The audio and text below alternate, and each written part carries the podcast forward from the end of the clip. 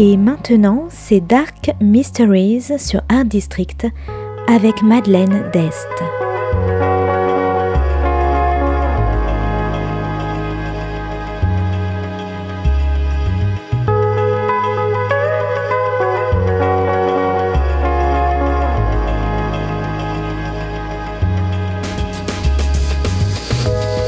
Welcome to Dark Mysteries, a book review show devoted to crime, mysteries, thrillers, and the dark side of human nature. I'm Madeline Diaz. Join me as I talk about great books in the crime and mystery genre. Today's book is Follow Me Down by Sherri Smith. Published by Titan Books in 2017, today's book is all about guilt, small towns, and family loyalty.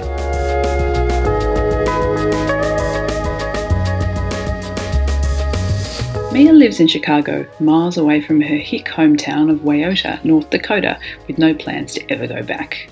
Until she gets a call about her twin brother Lucas, the golden boy of Wayota, hockey coach and English teacher at the same high school they attended.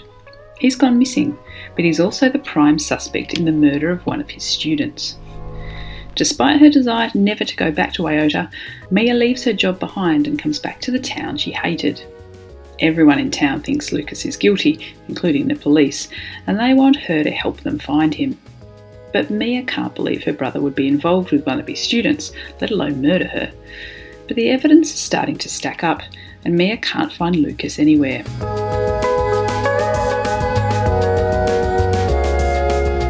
Mia and Lucas's upbringing was shaky. Their mother was an alcoholic who flirted with their friends and often left them to fend on their own, never told them who their father was. After a terrible car accident left her with a brain injury, their mother's now in a residential care home, paid for mainly by Mia. But Mia's payment of the fees is more about guilt than family loyalty. She believes she was responsible for her mother's accident. Mia also has a little secret of her own an addiction to prescription medication, and her job as a pharmacist provides her with the perfect opportunity to feed her addiction. But over the last few years, she's kept it under control.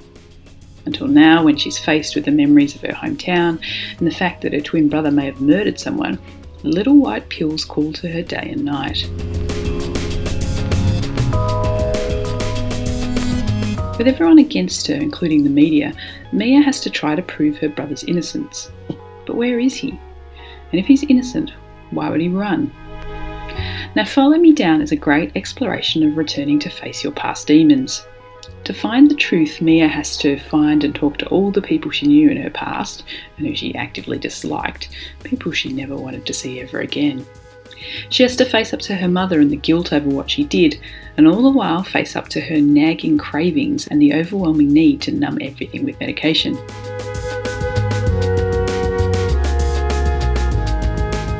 As she delves deeper, she sees how Lucas was trying to solve the mystery which has plagued them their entire lives. Who is their father? But at the same time, she begins to question how well she knows her own brother and whether her mental picture of him is reality. But she's no angel herself, and Mia makes a bunch of poor decisions, including sleeping with her former school guidance counsellor and facing off against the dead girl's family, the most powerful family in town. And as always in small towns, no one is as squeaky clean as they pretend to be, and Mia's just as flawed as any of them. So if you like psychological thrillers, the horror of returning to your detested hometown, missing twins, and precocious young girls, I recommend you check out Follow Me Down by Sherri Smith. Thanks for listening to Dark Mysteries. If you have any feedback or want to say hello, you can contact me at Art District Radio by email at mde at artdistrict-radio.com. Or if you'd like to listen to past reviews, please go to artdistrictradio.com forward slash podcasts. And until next time, happy reading.